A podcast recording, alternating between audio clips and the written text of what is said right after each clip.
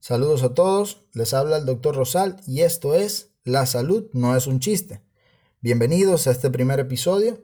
Recuerden darle al botón de seguir en Spotify, denle a la estrellita si están escuchando esto en Anchor y suscríbanse al canal de YouTube.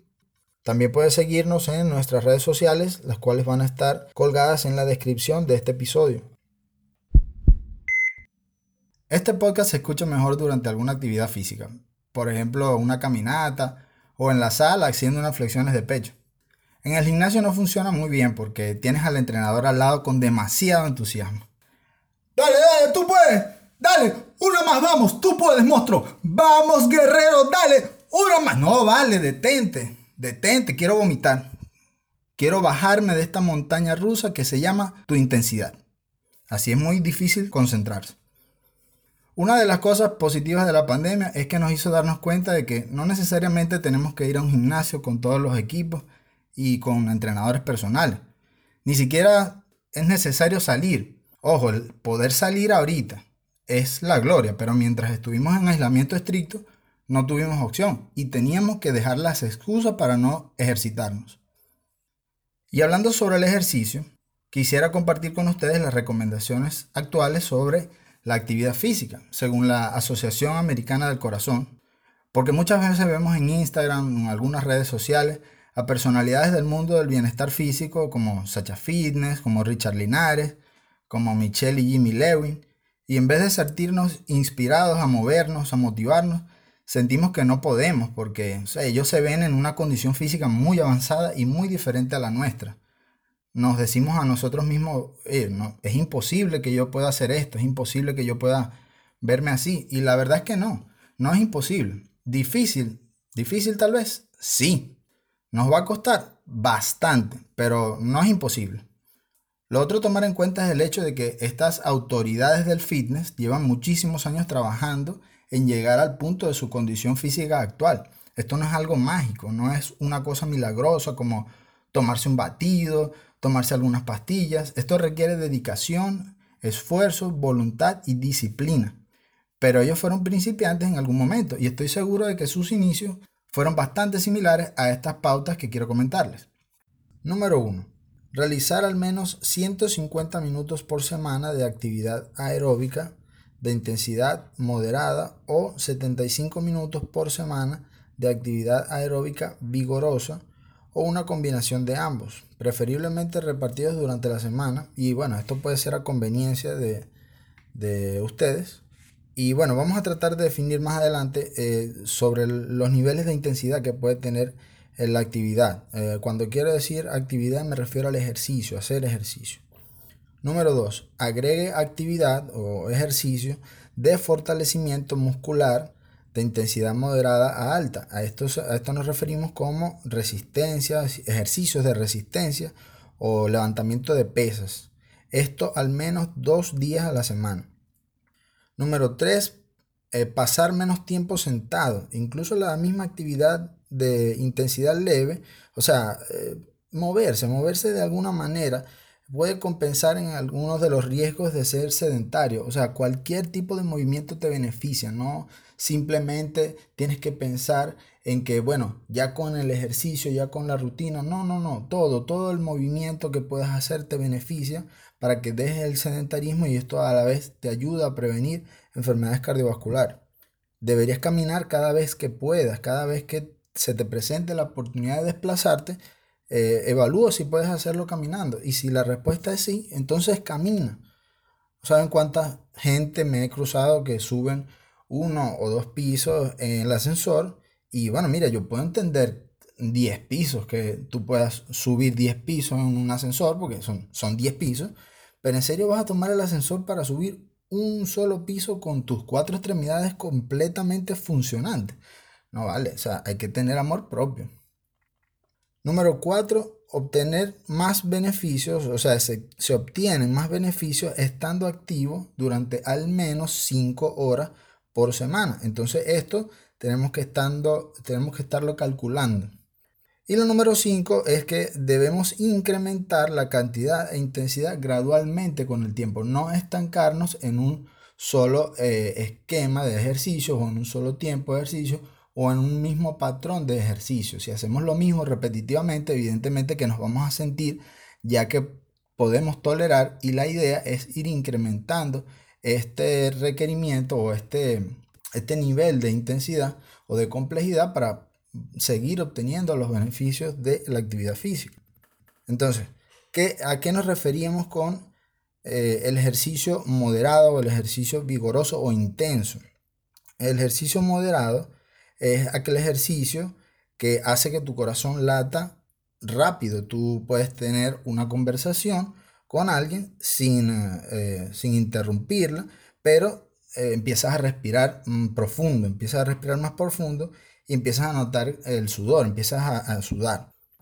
Eh, esta actividad moderada es la que les hablaba de los 150 minutos cada semana o mm, por sacar alguna cuenta de distribución en la semana pueden ser 30 minutos al día, 5 días de la semana, como por ejemplo de lunes a viernes.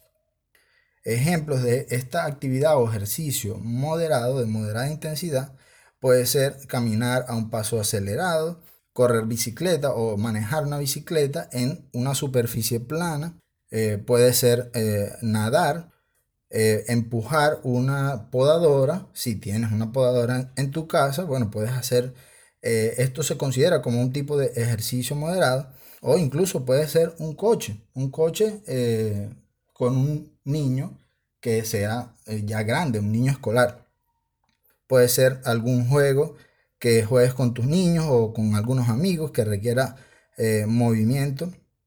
Puede ser, mm, por ejemplo, voleibol. Eso es un deporte que es de actividad moderada. No te estás moviendo todo el tiempo agitadamente, pero sí requiere un movimiento continuo, al menos, al menos moderado puede ser eh, las tareas de jardinería. No, no, necesariamente tiene que ser algún deporte, alguna cosa. También las actividades como por ejemplo la jardinería en tu casa, si tienes algún patio, algún jardín, algún huerto. Puede ser las tareas de jardinería, pero eh, continuas. Tienes que hacer eh, cosas continuamente. No puede ser nada más sembrar una matita. Tienes que cavar, tienes que sembrar, tienes que agacharte, pararte para mover cosas. Entonces, si estás haciendo cosas continuamente, esto cuenta. Ahora, cuando hablamos de ejercicio vigoroso o ejercicio de alta intensidad, un ejercicio que ya requiere más de ti, requiere más intensidad, te agota más y tu corazón late muchísimo más rápido, tú lo sientes, ya lo sientes que te golpea el pecho y eh, puedes igual tener una conversación con alguien, pero tienes que detenerte para agarrar para respirar más profundo, porque necesitas más aire, entonces tienes que agarrar pausa. Este, cuando tú te sientes así, eso es, es porque estás haciendo un ejercicio vigoroso un ejercicio de alta intensidad. Y de esto, la Asociación Americana del Corazón recomienda 75 minutos cada semana, que pudieras distribuirlos, por ejemplo, 15 minutos cada día eh, por 5 días, de lunes a viernes igual.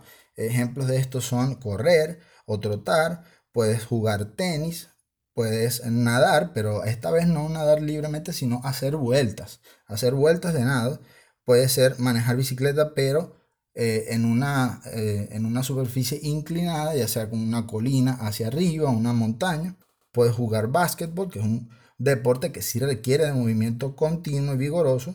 Incluso eh, patinaje en línea, pero con un paso acelerado. Ya después que empiezas no debes detenerte debido a que el periodo para abandonar el sedentarismo son cuatro meses posterior a un hábito de ejercicio ininterrumpido. Por eso es que no basta salir a caminar el día después de devorar esa pizza familiar tú solo, tienes que ser constante. El tema del cual les quiero conversar en este primer episodio es sobre la inmunidad de rebaño. Entonces vamos a ahondar un poco en lo que significa esto, de qué se trata. La referencia que he revisado sobre este tema es de un artículo de investigación de la revista JAMA. Para mis amigos en Ecuador, si estás pensando que esta revista es de la ciudad de Jama, pues no, no es así. Para quienes no conocen Ecuador, Jama es un cantón de la provincia de Manabí que tiene una población de 23.253 habitantes, cuya actividad, eh, cuya actividad económica usualmente se basa en la ganadería, la pesca y evidentemente también en el turismo, porque tiene eh, playas muy bellas en la costa del Océano Pacífico. Uno pensaría que puede tener una revista médica, pero no, no es el caso. Este no es el caso, ¿ok? No tiene revista médica. La revista médica de la que les hablo es la de la Asociación Médica Americana, en inglés Journal of the American Medical Association y de ahí sus siglas JAMA. JAMA en español, pero es para dejarlo claro, que no haya confusión, ¿ok? La inmunidad de rebaño, también conocida como inmunidad directa protección comunitaria o inmunidad comunitaria o colectiva, puede tener muchos nombres, pero esto se refiere a la protección de individuos susceptibles contra una infección cuando existe una, una, proporción suficientemente grande de individuos inmunes en una población. Es decir, eh, protección de individuos que están propensos a adquirir una enfermedad por el hecho de que ya hay varias personas que tienen inmunidad, ya sea que la hayan adquirido eh, por una infección natural o por el medio de la inmunización, por medio de las vacunas. Ya, ya en el nombre lo incluye, mira, se trata de inmunidad, se trata de protección. No se llama infección comunitaria como algunos grupos, algunas personas eh, pudieran pensar que es. No se trata de salir a la calle y bueno, vamos a infectar a todos para que todos tengamos inmunidad luego. No, no se trata de esto. No se trata de esto. Imagínense que, se, que los invitan a una fiesta en un departamento y entonces el dueño dice, bueno, mira, eh, sí, bueno, vamos a, estar aquí, lo vamos a pasar muy bien, pero bueno, hay como seis, seis panas que están enfermos, tienen gripe, eh, algunos van a empezar a toser y eso, y bueno.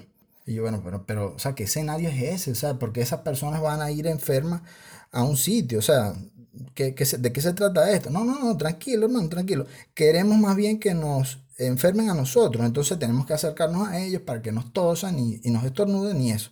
Si, si, a ti te plantean un escenario así, tú no vas para esa fiesta, ¿qué vas a hacer tú para allá? O sea, más, tú bloqueas a ese amigo en, todas las redes sociales, lo bloqueas el teléfono y te mueves bien lejos, donde no exista una mínima y remota posibilidad de que te encuentre. Ah, ¿por qué? Porque es una locura. Esto es una locura. Y es lo que muchos grupos y, en muchas redes se informa como que si fuera algo que fuera a salvarnos de la pandemia. Y esto no es así. En realidad hay que entender de qué estamos hablando. La inmunidad colectiva, en otras palabras, es la incapacidad de los individuos infectados de propagar un brote epidémico, es decir, de generar un brote debido a la falta de contacto con un número suficiente de individuos susceptibles, ya que muchos de los, eh, de los individuos están inmunizados, entonces ya no se puede propagar la enfermedad y se pudiera detener eh, un determinado brote. Proviene de la inmunidad individual que puede obtenerse mediante una infección natural, como les decía previamente, o mediante la vacunación. Este término se introdujo inicialmente hace más de un siglo, en la segunda mitad del siglo XX su uso se hizo más frecuente con la expansión de los programas de inmunizaciones y la necesidad de plantear objetivos precisos en cuanto a la cobertura de inmunización, en cuanto a la cobertura de los programas de, vacunación. Se tuvieron también discusiones sobre la erradicación de enfermedades en estos momentos, en este periodo del tiempo, y también se hicieron análisis de costo-efectividad de los programas de vacunación. Entonces ahí es donde este término agarró auge. Entre algunos ejemplos exitosos de los efectos de la inmunidad de rebaño inducida por vacunas, tenemos la erradicación de la viruela y las reducciones sostenidas de los casos de enfermedades en el adulto y en pacientes no vacunados eh, después de la inmunización infantil de rutina con eh, vacunas para hemófilo de influenza tipo B conjugada y vacunas antineumocóxicas. Se demostró que luego que se implementó ampliamente la vacunación de estas vacunas que les estoy hablando, redujeron enormemente los casos y por supuesto eh, erradicación de la viruela, lo que les mencionaba. Otro término importante que puede ser algo complejo de, manejar, pero vamos a, tratar de explicarlo eh, lo más eh, sencillo posible, es el umbral de la inmunidad de rebaño o el techo o límite de la inmunidad de rebaño. ¿Qué significa esto? Esto no es más que la proporción de individuos, o sea, sería un porcentaje de individuos de una población que habiendo, eh, habiendo adquirido la inmunidad, ya siendo ellos inmunes, ya, ya no pueden participar en la cadena de transmisión. Es decir, ellos al estar inmunes no pueden transmitir la enfermedad. Si la proporción de individuos inmunes en una población está por encima de este umbral o este techo, está por encima de este nivel, los brotes actuales se extinguen. Entonces se interrumpe la transmisión endémica de cualquiera que sea el patógeno, sea un virus, sea bacteria, hongo. Si hay suficiente gente inmunizada, ya no se transmite, eh, no se transmite entre ellos el, el, el germen. Entonces la inmunidad de rebaño ocurre cuando una porción significativa de una población se vuelve inmune a una enfermedad infecciosa, lo que limita su propagación, lo que limita la propagación de la enfermedad. Esta propagación de la enfermedad se produce cuando una parte de la población es susceptible, si está propensa a enfermarse. Entonces la inmunidad colectiva ya se produce cuando una parte importante de esta población se vuelve inmune a una enfermedad infecciosa y el riesgo de propagarse de una persona a otra disminuye. Aquellos que no son inmunes estarán indirectamente protegidos porque la propagación de la enfermedad en curso es muy pequeña. O sea, ya no se transmite con esa eh, magnitud importante. ¿Por qué? Porque hay muchos individuos ya inmunizados y esto, de esto se trata. Ahora, ¿Qué pasa con, eh, eh, con el SARS-CoV-2? ¿Qué pasa con la COVID-19? ¿Qué implicaciones tiene para esto? Entonces, esto es un virus que apenas estamos conociendo desde eh, inicios de este año. Entonces, obviamente que no hay la data suficiente como para entender qué es lo que verdaderamente pasa o puede pasar. Entonces, lo estamos viendo en tiempo real.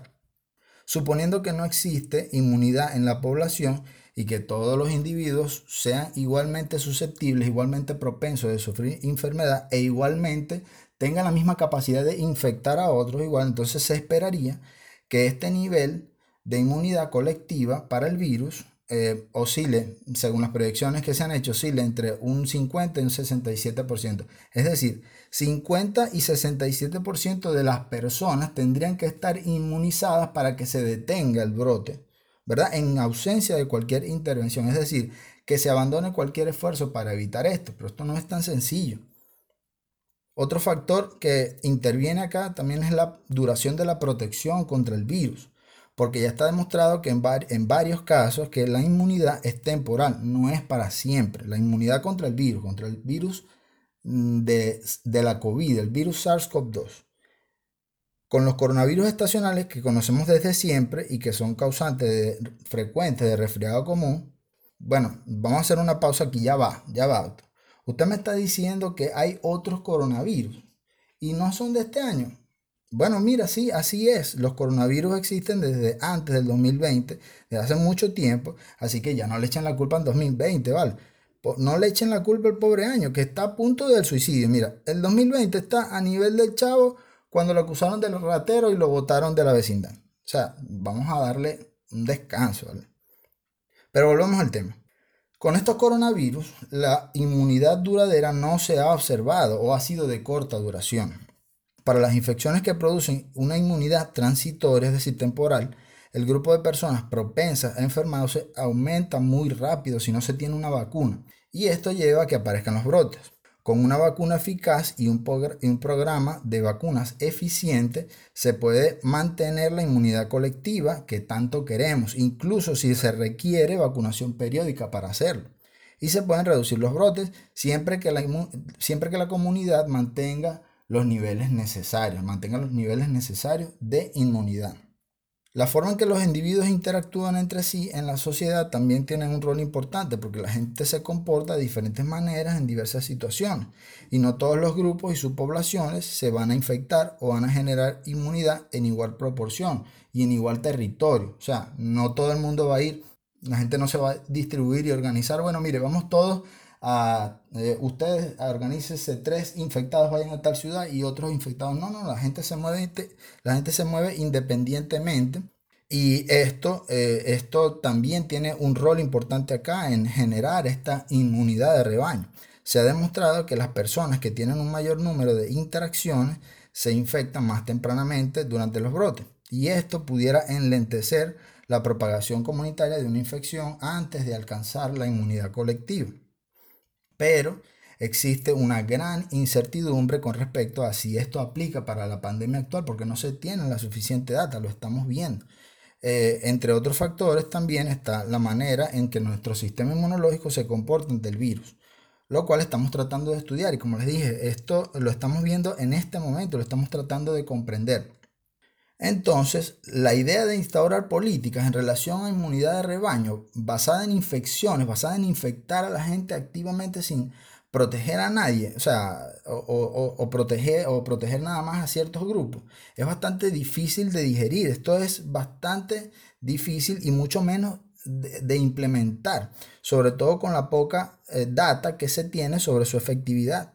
Algunos grupos científicos y políticos han propuesto esto como solución al problema de la pandemia, pero esto no es tan sencillo como decirlo. Esta estrategia es de muy, muy alto riesgo. Es más, estamos viviendo en este momento muchísimas muertes a nivel mundial y sin intentar inmunidad de rebaño globalmente. Entonces imagínense qué es lo que pudiera pasar si activamente todo el mundo decide que todo el mundo se infecte. Una catástrofe, una catástrofe mundial, mayor a la que podemos ver en este momento. Secuestrar y aislar a las poblaciones de alto riesgo no es práctico porque las infecciones que se transmiten inicialmente en las poblaciones de bajo riesgo pueden propagarse a las poblaciones de alto riesgo luego, luego y los hemos visto en muchos casos. Eh, gente que por ser de bajo riesgo se sintió confiada de que no tendría complicaciones y por eso bajó la guardia. Tal vez no se protegía adecuadamente, no se puso la mascarilla, no se lavó las manos adecuadamente y bueno, después pasó y le tosió en la cara a una señora que es obesa y que sufre de diabetes. Entonces, por supuesto, muy mal pronóstico para esta señora. Además, hasta el momento no hay ningún ejemplo de una estrategia de inmunidad de rebaño basada en infecciones intencionales que haya sido exitosa a gran escala. Así que por favor a estos grandes maestros de la ciencia que se han encargado de organizar estos protocolos de infección llamados los corona parties, por favor deténgase porque lo están haciendo mal. Lo que pasó en Suecia es algo que vale la pena destacar para que tengamos una mayor perspectiva de esto. Al comienzo de la pandemia, mientras otros países de Europa estaban aplicando restricciones y muchas partes del mundo estaban aplicando restricciones a finales de febrero y principios de marzo, Suecia tomó una decisión contra el bloqueo. Inicialmente, las autoridades locales y periodistas describieron esta estrategia como la estrategia de la inmunidad colectiva la inmunidad de rebaño. Entonces consistió en que Suecia haría todo lo posible para proteger a los más vulnerables pero del resto su objetivo era que un número suficiente de ciudadanos se infectara, con el objetivo de lograr una verdadera inmunidad colectiva basada en infección. ¿Y qué pasó aquí? ¿Cuál fue el resultado? Lejos de, lograr la inmunidad colectiva, se informó que la, la seroprevalencia en Estocolmo, es decir, la, o sea, la seroprevalencia quiere decir la proporción de personas con inmunidad que sea comprobada por estudios sanguíneos, estudios de serología. Entonces, esta cero prevalencia en Estocolmo fue inferior al 8% en abril de 2020. Y estos resultados fueron similares a varias otras ciudades que sí tenían sus restricciones, como Europa, en Europa, perdón, como Ginebra, Suiza y Barcelona. Entonces, mm, de verdad que no hubo diferencia. A finales de marzo de 2020, Suecia abandona esta estrategia y comienza a aplicar restricciones activas, o sea, intervenciones activas. La mayoría de las universidades y escuelas secundarias cerraron se impusieron restricciones de viaje y se promovió el trabajo desde casa y se prohibieron grupos de más de 50 personas. ¿Por qué? Porque se dieron cuenta que no era viable y tuvieron que detenerlo. Para lograr una inmunidad de rebaño en un país, por ejemplo, como Estados Unidos, con una población de alrededor de 330 millones de personas, se necesitan alrededor de 198 millones de personas que obtengan inmunidad, es decir, que se infecten y se hagan inmunes y esto significaría varios cientos de miles de muertes adicionales. Y, esto sería algo catastrófico, este, catastrófico para cualquier país. Y por todas estas razones es que la inmunidad colectiva inducida por infección no es realista en este momento para controlar la pandemia. Las vacunas contra el SARS-CoV-2 pueden ayudar o ayudarán a alcanzar esta inmunidad que tanto deseamos, pero debemos esperar los resultados sobre la eficacia o sobre, eh, de las vacunas y la cobertura de las mismas. Tenemos que tener data en la mano, no podemos ser empíricos en esto. La inmunidad colectiva es una defensa importante contra los brotes y ha tenido éxito en varias regiones con tasas de vacunación satisfactorias. Y, o sea, escúchese bien, vacunas, estamos hablando de vacunas. No se trata de salir y mandar a la calle a la gente a que se infecte, infecte a otros, porque inmunidad tiene que ser por la vacunación. Y las vacunas no, no, solo deben ser efectivas, sino que los programas de vacunación deben ser eficientes y ampliamente adoptados para garantizar que aquellos que no puedan ser protegidos directamente sean protegidos indirectamente y esto es algo con lo que desafortunadamente no cuentan algunas regiones del mundo, sobre todo en países de bajos recursos y en vías de desarrollo. Entonces imagínense, si no se ha podido lograr totalmente con algunas enfermedades que ya tienen años, que ya tenemos años estudiando y años tratando de erradicar mediante la inmunización con vacunas, imagínense una pandemia global por un virus que conocemos hace pocos meses. Por último, les digo que si queremos unirnos al rebaño inmunológico, debemos confiar en la evidencia y dejar de seguir al rebaño de la charlatanería. Es incongruente creer en una, una cura mágica o una estrategia milagrosa e ignorar la evidencia que día a día aparece frente a nuestros ojos. Y con esto me despido. Gracias a todos por escuchar este primer episodio de La Salud no es un chiste podcast. Y recuerda protegerte y ayudar a proteger a los demás, porque tu salud no es un chiste.